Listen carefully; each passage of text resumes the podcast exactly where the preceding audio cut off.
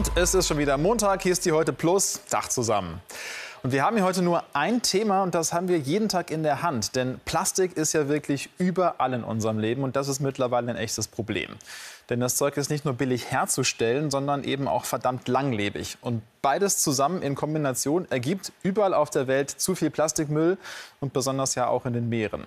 Welche Folgen das für uns und für die Meere hat, das wissen wir noch nicht so ganz genau. Wissenschaftler auf der ganzen Welt beschäftigen sich daher mit dem Thema. Und Henna Hebestreit hat zwei davon in Norwegen getroffen und ist mit denen mal auf Plastikmüllexpedition gegangen.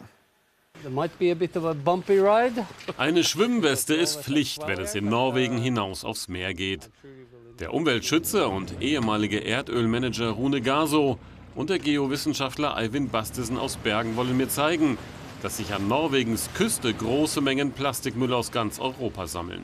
Das ist die kleine Heideinsel, auf der man vor einigen Wochen durch Zufall gefunden hat, dass Unmengen an Plastikmüll angeschwemmt wurden. Und die Wissenschaftler fahren jetzt sehr oft hier raus, um zu gucken, wie kommt das ganze Zeug hierher, wo kommt es her und was macht man damit. Für Gaso und Bastisen ist dieses völlig vermüllte Biotop eine Forschungsoase. Normalerweise reinigen Freiwillige Norwegens Küste regelmäßig von solchem Treibgut. Auf dieser unbewohnten Insel hat offensichtlich niemand aufgeräumt. Ein ideales Studienobjekt für Müll und das, was er anrichtet in der Umwelt. Das hier ist zum Verzweifeln. Wir blicken auf die dunkle Seite unserer Konsumgesellschaft, wenn man es allgemein betrachtet. Und irgendwie ist doch jeder von uns für all das verantwortlich. Denn wir sind ja alle Verbraucher. Hier wird uns doch klar, dass wir irgendwie auf dem falschen Weg sind. Uh, Im Meer und unter der Sonne verändert sich das Plastik stetig. Salzwasser und Tageslicht machen es mürbe, es zerbricht, zerbröselt in kleinste Partikel. Das ist, was mir auch Angst macht. Wenn es zerfällt in solch kleine Teilchen, ist es nahezu unmöglich, das einzusammeln. Schon für diese Handvoll Erde braucht man ja Stunden. Wenn Vögel oder andere Tiere das fressen, gelangen kleinste Partikel durch den Verdauungstrakt bis ins Fleisch der Tiere. Ja, ja. Was hier offen herumliegt, ist nur die Spitze des Müllbergs. Die Natur hat im Laufe der Zeit den Abfall überwuchert. Was aussieht wie fester Boden, ist eine instabile Landschaft durchsetzt mit Plastik. Die Frage ist, was da im Boden passiert. Gibt es mikrobiologische Reaktionen in der Erde mit dem Kunststoff? Haben wir hier sowas wie eine Fabrik für Mikroplastik, das dann ins Meer gelangt? Oder ist das alles gut so, wie es ist? Das wollen wir klären. Uh, or is it is it okay that it is like this? That's that's what we want to find out in this project. Erst dann soll die Insel gereinigt werden. Eine Mammutaufgabe. Es ist unglaublich, was diese Unmengen an Plastik aus dieser kleinen, schönen Insel gemacht haben. Aber die Norweger sind sich sicher, dass sie das alles hier irgendwann aufräumen können und es dann hier wieder so aussieht wie vor 100 Jahren. Sorry. Tja, so langsam wird auch der Politik klar, dass das so kein gutes Ende nehmen könnte. Und deswegen hat die EU-Kommission heute ein Maßnahmenpaket vorgestellt. Damit will sie den Plastikmüllberg reduzieren, denn allein hier in der EU fallen jedes Jahr 26 Millionen Tonnen davon an. Wie die Kommission das jetzt ändern will, das fasst Shakuntala Banerjee für uns zusammen. Es sind Bilder, die wehtun, aufgenommen von einer deutschen Meeresbiologin. Einen Trinkhalm zieht ihr Team aus der Nase einer Meeresschildkröte. Zehn Zentimeter Plastik, die die Welt aufrütteln. 2015 ging das Video viral. Sogar die EU-Kommission soll es zum Kampf gegen Plastikmüll angeregt haben. Show me, show me, please. I want to. Wenn wir so weitermachen wie bisher, wird es im Jahr 2050 mehr Plastik im Ozean geben als Fische. Schon jetzt fangen wir doppelt so viel Plastikmüll wie Fisch. Wir müssen wirklich etwas ändern. Bis zu 500.000 Tonnen Plastikmüll gelangen allein von EU-Boden jährlich in die Weltmeere. 70 Prozent davon sind neben Fischernetzen Einwegprodukte. Verbieten will die EU-Kommission deshalb zehn der häufigsten Wegwerfartikel, darunter Plastik, Besteck und Geschirr, Trinkhalme, Wattestäbchen und Ballonhalter. Diese Produkte werden natürlich nicht verschwinden. Sie werden lediglich aus anderen Materialien bestehen. Sie werden ihr Picknick machen können, ihren Cocktail trinken oder ihre Ohren säubern, genau wie vorher.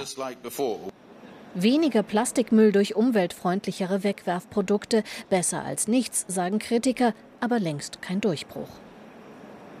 Auf EU-Ebene passiert eigentlich nichts, wenn man es sich wirklich anschaut von den gesamten Plastikmengen. Ein Auto zum Beispiel enthält über 200 Kilogramm Plastik. Ein Drittel alles Kunststoffes wird verwendet im Baubereich. All das wird gar nicht betrachtet. Also es passiert eigentlich nichts. Auch eine generelle Steuer auf Plastik sieht der Vorschlag der EU-Kommission nicht vor. Durchgreifen will sie hingegen bei der Beseitigung von Plastikmüll. Hier soll künftig die Industrie stärker an den Kosten beteiligt werden. Es ist gut, dass sich die Plastikhersteller künftig auch um die Entsorgung kümmern sollen. Wir fürchten jedoch, dass manche EU-Staaten das deutlich schneller und effizienter umsetzen werden als andere. Plastik an Orten, an die es nicht gehört. Um das zu vermeiden, müssen die EU-Staaten dem Vorschlag erst einmal zustimmen, genau wie das EU-Parlament. Die EU-Kommission hofft, dass das noch vor der Europawahl im kommenden Frühjahr geschieht. Ja, Holger erinnert sich gerade an äh, den täglichen Coffee-to-go-Becher morgens, wo ja auch noch dann meistens so ein Plastikstäbchen mit drin steckt zum Umrühren. Und äh, andere meinen hier, äh, dass Okay, Akkus von E-Autos werden auch ein Problem. Das ist ein ganz anderes Thema. Ähm, auf Facebook habe ich gerade noch einen Kommentar gesehen von Christian. Der meinte, ein Kollege kam heute aus dem Urlaub zurück. Er sagte, es ist schrecklich, was mittlerweile dort an Plastik auf dem Grund der Meere liegt. Schnorcheln oder tauchen könne man vergessen. Tja, da fragen wir doch mal jemanden, der sich damit gut auskennt. In Berlin ist Rolf Buschmann vom BUND. Er ist Fachmann für Abfall und Rohstoffe. Hallo, Herr Buschmann. Ja, schönen guten Tag. Ist denn das, was die EU-Kommission da heute vorgeschlagen hat, eine gute Idee oder gehört die in Ihren Augen eher in den Recycling-Container? Nein, es ist äh, ein überfälliger Schritt, der da gemacht wird, äh, auch wenn es nur ein kleiner Schritt ist, das, den man ehrlicherweise konstatieren muss. Es werden wenige Produkte verboten, die wirklich ein Problem darstellen können. Bei anderen bleibt es eigentlich noch bei müden An Anfängen, ehrlich gesagt. Ja, was die Kommission da plant, das richtet sich ja vor allem gegen die kleineren Plastikteile, ähm, genau. nicht gegen den Plastik im Auto oder im Bau. Warum passiert denn da, da noch nichts? Nun, äh, im Automobilbereich haben wir natürlich auch eine Automobilverwertungsvorgabe, die durchgeführt werden muss. Und da muss man schauen, inwieweit die Automobilhersteller das machen. Im Baubereich sind große Anstrengungen notwendig. Äh, auch dort äh, wird über Bauproduktenrichtlinie sicherlich gearbeitet werden müssen. Aber das sind, das sind, sehr, sind die großen Stoffströme, aber auch der große Stoffstrom Strom, den wir haben, nämlich unsere Verpackungen, den müssen wir angehen. Und da sind wir dran, als Verbraucher mit uns zu engagieren und natürlich auch die Hersteller, die solche Verpackungen auf den Markt bringen. Sind denn wir Europäer hier jetzt wirklich das große Problem oder ist das auf der Welt eigentlich noch ganz woanders? Nun, der Beitrag hat es gesagt, 500, dass die Menge, die wir als Europäer schon in die Meere entlassen, sind schon immens. Wenn wir dann aber natürlich schauen auf die anderen äh, großen Kontinente, wird man leider feststellen, dass es dort noch viel gravierender ist. Und das, was Sie in den großen Weltmeeren an Plastik finden, die Plastikstrudel, die in allen großen Meeren auftauchen, das ist in der Oberfläche nur 20 Prozent dessen, was da ist. Der Rest ist schon in den tieferen Schichten. Sie kriegen das nie wieder aus dem Meer entfernt. Und das heißt, dass wir dort ganz dringend auch Vorbild sein müssen als Europa, äh, unsere Mengen reduzieren müssen und mhm. den anderen Ländern zeigen, wie man trennt, wie man sammelt, wie man auch alternative Produkte als Kunststoff, Einwegkunststoffprodukte produziert und verwendet. Hier auf Facebook gibt es gerade einen Kommentar von Diana, die meint, wir müssen vor allem den Staaten abgewöhnen, den Müll einfach ins Meer zu fegen. Gibt es da irgendwie einen Konsens, gibt es da Bemühungen auf irgendeiner Ebene, dass tatsächlich sowas mal international angegangen wird? Nun, äh, sowohl auf die G20 als auch die UN setzt sich natürlich dafür ein, äh, dass, dass man dort Maßnahmen ergreift. Aber es bedarf natürlich mehr als nur Worten, sondern es müssen Taten folgen. Das heißt, es müsste Gesetzgebung, es muss strengere Vorgaben gehen. Wie schwierig das ist, werden wir jetzt am eigenen Leibe wieder erfahren, weil dieser Richtlinienentwurf der Kommission ist ja erstmal ein Vorschlag. Der muss erst von den Mitgliedstaaten und dem Parlament abgesegnet werden. Und Sie können sich vorstellen, dass dort auch entsprechende Lobbyarbeit stattfinden wird äh, es vielleicht doch nicht ganz so streng erstmal ausfallen zu lassen. Also ich bin pessimistisch, dass wir das in den nächsten 10 bis 20 Jahren wirklich hundertprozentig gut in den Griff bekommen. Aber es, wir müssen dranbleiben und es muss auch diese Richtlinie eigentlich so, wie sie ist oder sogar noch ein bisschen verschärft, eigentlich auch in Kraft treten. Mal so ganz grundsätzlich gefragt, wie konnte es eigentlich so weit kommen, dass wir dieses Material so verschwenderisch benutzen, dass wir jetzt quasi darin ersaufen? Nun, äh, der Beitrag hat es auch gezeigt, es gibt zwei hervorragende Eigenschaften. Es ist leicht zu gewinnen, es ist leicht zu produzieren. Es kann unendlich viele Variationen hergestellt werden mit tollen neuen Eigenschaften. Es ist besonders langlebig. Das ist ein Vorteil, den alle Kunststoffe mit in sich tragen und die sie auch also als Verwendungszweck für alle möglichen Anwendungen prädestiniert hat.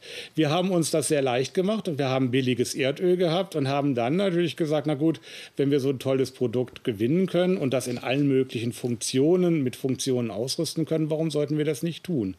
Die Vorgaben, die wir der Kunststoffindustrie ja auch gegeben haben, war, macht uns tolle, funktionale, äh, gut geeignete Produkte für unsere Anwendung. Mhm. Es ging nie um die Frage, wie gut ist das recycelfähig oder wie gut lässt sich das im Kreislauf führen. Das ist eine Frage, die kam auch gerade schon im Stream auf. Hier fragte jemand, was ist denn eigentlich mit äh, biodegradable Plastik, also mit Bioplastik, der sich angeblich leichter zersetzt? Das ist, das ist leider ein Trugschluss, dass wir damit einen schnellen Erfolg hervorrufen könnten. Wenn wir nur noch solche Kunststoffe hätten, wäre das sicherlich von Vorteil. Wir haben aber, jetzt schauen Sie uns in Deutschland an, wir haben Sammelsysteme, die mit diesen Materialien gar nicht umgehen können. Geben Sie ein Bioplastik in eine Biotonne, wird sie aussortiert, weil sie wie Kunststoff aussieht und wie Kunststoff sich verhält. Äh, und man denkt, man kann es nicht äh, umsetzen. Geben Sie es in die, Bio, in die gelbe Tonne, wird es äh, nicht erkannt und schädigt wahrscheinlich den Recyclingprozess äh, der normalen Kunststoffe. Also aktuell keine gute Lösung. Wenn es dann in die Umwelt gelangen würde, sicherlich vorteilhafter als ein konventioneller Kunststoff. Aber das ist dann nun wirklich nicht die Begründung dafür, diesen Weg zu gehen. Herr Buschmann, danke erstmal bis hierher. Wir sprechen mhm. gleich noch mal weiter. Gerne. Das ganze Thema Müll und Recycling ist für uns in Deutschland ja eigentlich überhaupt nichts Neues. Eine Mülltrennung ist wirklich so deutsch wie Leberwurstbrot abends. Den grünen Punkt kennen wir, wir haben die gelben Säcke seit den 90er Jahren und trotzdem haben wir hier immer noch ein Problem mit dem Plastikrecycling. Äh, denn die offiziellen Zahlen, die sehen zwar total super aus, aber wie so oft erzählen die nur die halbe Wahrheit. Markus Voss zeigt uns jetzt mal die andere Hälfte. Kaum etwas ist so deutsch wie Mülltrennung und Recycling. Bei Glas und Pappe funktioniert das System gut, doch Kunststoff bleibt wachsendes Sorgenkind. Die Deutschen kaufen Plastikverpackungen in Mengen wie nie zuvor. Davon landen jährlich etwa 6 Millionen Tonnen im Abfall. Offiziell heißt es, 99 Prozent werden verwertet. Klingt beruhigend, ist es aber nicht. Denn als verwertet gilt Müll, sobald er in einer Recyclinganlage abgeliefert wird. Doch was passiert danach? Das meiste Plastik lässt sich gar nicht recyceln. Es ist nicht sortenrein. Viele Verpackungen bestehen selbst schon aus unterschiedlichen Materialien. Sogar Folien können sich aus vielen dünnen Schichten zusammensetzen. Eine ist wasserabweisend, eine keimhemmend, jede mit ihrem eigenen Einsatzzweck, alle untrennbar verbunden. Für das Recycling sind sie wertlos. Über die Hälfte des Verpackungsmülls wird deshalb einfach verbrannt. Übrig bleibt giftiger Sondermüll. Aus der anderen Hälfte werden heute nur minderwertige Rohstoffe gewonnen. Die lassen sich etwa für Gießkannen und Parkbänke verwenden, aber nicht für neue Lebensmittelverpackungen. Bislang kaufte China gut ein Drittel dieser Stoffe auf, doch seit Beginn des Jahres ist damit Schluss. Chinas Bedarf ist gedeckt. Zwar kann Deutschland noch auf Abnehmer wie Indien, Malaysia und Vietnam ausweichen, allerdings nicht in den gleichen Mengen. Es bleiben also mehr dieser minderwertigen Stoffe bei uns. Das könnte auch eine Chance sein, wenn sich damit neue Recyclingverfahren lohnen. Denn bislang wird nur ein einziges Prozent unseres Kunststoffmülls so verarbeitet, dass ein hochwertiger Rohstoff entsteht. Theoretisch ist aber viel mehr möglich. Besonders dann, wenn auch die Industrie zu recycelbaren Verpackungen gezwungen wird, wie es die EU-Kommission plant.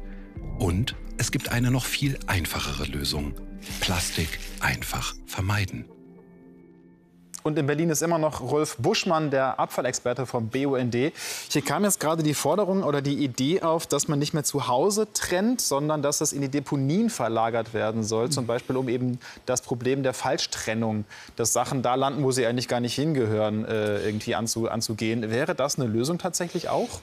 Also ich möchte das eigentlich nicht unterstützen, weil der Vorteil der Getrenntsammlung, die wir praktizieren, ist das, dass wir tatsächlich schon sortenrein und reinere Stoffströme bekommen. Wenn Sie das auf die Deponie bringen, ist alles gemischt. Das wird nicht dazu führen, dass wir höhere, bessere Recyclingprodukte erhalten. Äh, also das ist eine Verlagerung ins falsche Ende und man, man macht jetzt hier den, Bock, also den Verbraucher zum Schuldigen, der mhm. es eigentlich nicht ist. Es liegt an den Produkten, die der Verbraucher auch in die Hand bekommt. Wenn Sie ihm einen Joghurtbecher geben, ne, der, der praktisch aussieht wie ein Teil, dann schmeißt er den so in den gelben Sack. Ja, dass der aus drei Komponenten besteht, die alle eigene Stoffströme darstellen, das kann er so ohne weiteres nicht erkennen. Also wir müssen einfachere Verpackungen wieder haben, mhm. die uns dann helfen, auch die Reinheit und die Qualität der Recyclingware natürlich auch zu steigern. Genau, da wollte ich jetzt auch drauf kommen, um das Problem mit der Qualität der recycelten Ware oder generell das Problem, was wir gerade gesehen haben, dass wenig dieses Plastiks tatsächlich wieder benutzt wird, wieder zu Plastik wird. Warum wollen denn viele Hersteller das nicht machen, das nicht nutzen? Nun, äh, das Produkt steht im Vordergrund, das zu schützen gilt. Das heißt, man will das optimal verpacken. Das führt dann dazu, dass der Käse sechs Monate im Kühlschrank haltbar ist, weil er vor allen Umwelteinflüssen geschützt ist und auch der, der, der, der normale Degradationsprozess, den ein Lebensmittel natürlich hat, äh, durch die Vakuumverpackung äh, aufgehalten wird. Mhm. Das ist gewünscht und das wollten wir so, aber vielleicht ist das nicht der richtige Weg. Und wir müssen uns sicherlich als Gesellschaft auch fragen, ob wir unser Konsumverhalten, das wir an den Tag legen, auf Dauer so beibehalten können. Sicherlich ist Single-Haushalt und Einwegprodukte und schnell, schnell mal was kaufen und äh, auspacken in die Mikrowelle und fertig ein Lebensstil geworden, aber vielleicht ist das für unsere Umwelt nicht der richtige Weg. Und mit einer Plastiksteuer, die ja auch immer wieder äh, in, ja, aufkommt, die Idee, könnte man jetzt dafür sorgen, dass solche Produkte, wie Sie sie gerade angesprochen haben, sehr viel teurer werden würden. Aber wird das Problem damit nicht einfach an die Verbraucher weitergereicht? Nun, äh, die Plastiksteuer, wie sie jetzt geplant ist, hat ja einen anderen Ansatz. Da möchte die EU-Kommission von den Mitgliedstaaten 80 Cent pro Kilogramm nicht recycelten Kunststoff haben. Mhm. Äh, das wird einen falschen äh, Anreiz geben, dass die sehr schnell viel recyceln wollen und dann die Qualität auch nicht gut ist. Äh, die Steuer, die man auf äh, Plastik bringen würde, um Produkte äh, zu verändern, wird wenig sinnvoll sein, weil der Verbraucher von dieser Steuer nicht viel merkt. Das ist ein ganz kleiner Prozentsatz. Der, der wird dem Verbraucher untergeschoben und er kauft einfach trotzdem weiter. Wir müssen Incentives, also Steuerungsmomente haben, die den Hersteller dazu bringen, auf ökologischere Verpackungen zu setzen und nicht hochkomplexe Verpackungen zu machen, die man nachher nicht recyceln kann. Ja. Das heißt, eine Steuer muss auf das Produkt auswirken und kann nicht, nach meiner Auffassung jedenfalls nicht, einen Stoff regulieren, sondern wir müssen die Produkte optimieren. Gut, aber das muss ja irgendwie jemand angehen. Das heißt, ist es jetzt der Verbraucher, der äh, dem Hersteller klar machen muss, ich möchte das so nicht mehr kaufen, dreimal verpackt. Hier kam auch gerade eine Geschichte auf, ich, äh, jemand hat sich Kekse gekauft am Automaten und die Kekse waren noch mal einzeln verpackt, dass man dann sagt, ey, sorry, das kaufe ich nicht mehr.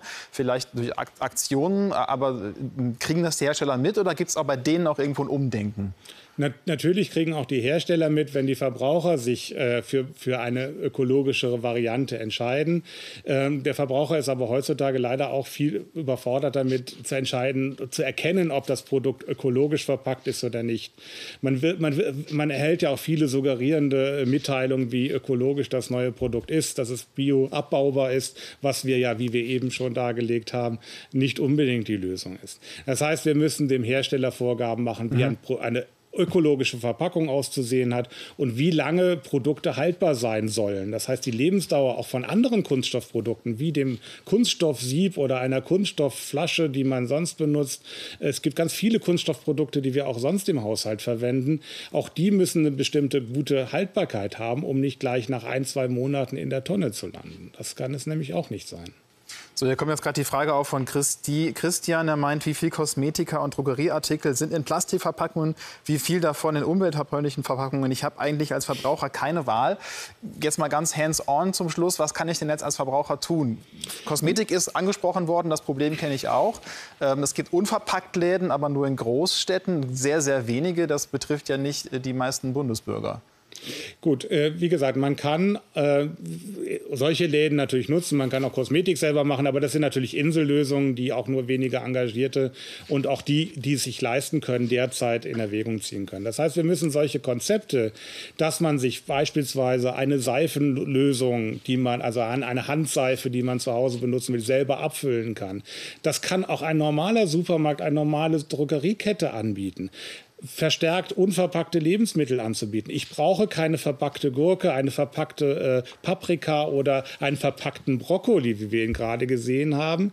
Äh, die kann ich mir auch wunderbar aus, dem, aus der Kiste nehmen im Supermarkt und dann in ein Körbchen bringen, das ich mit nach Hause nehme. Das kann ein Mehrwerkkörbchen sein, was mir sogar der Supermarkt zur Verfügung stellt gegen ein kleines Pfand, das ich dann nachher wieder zurückgeben kann.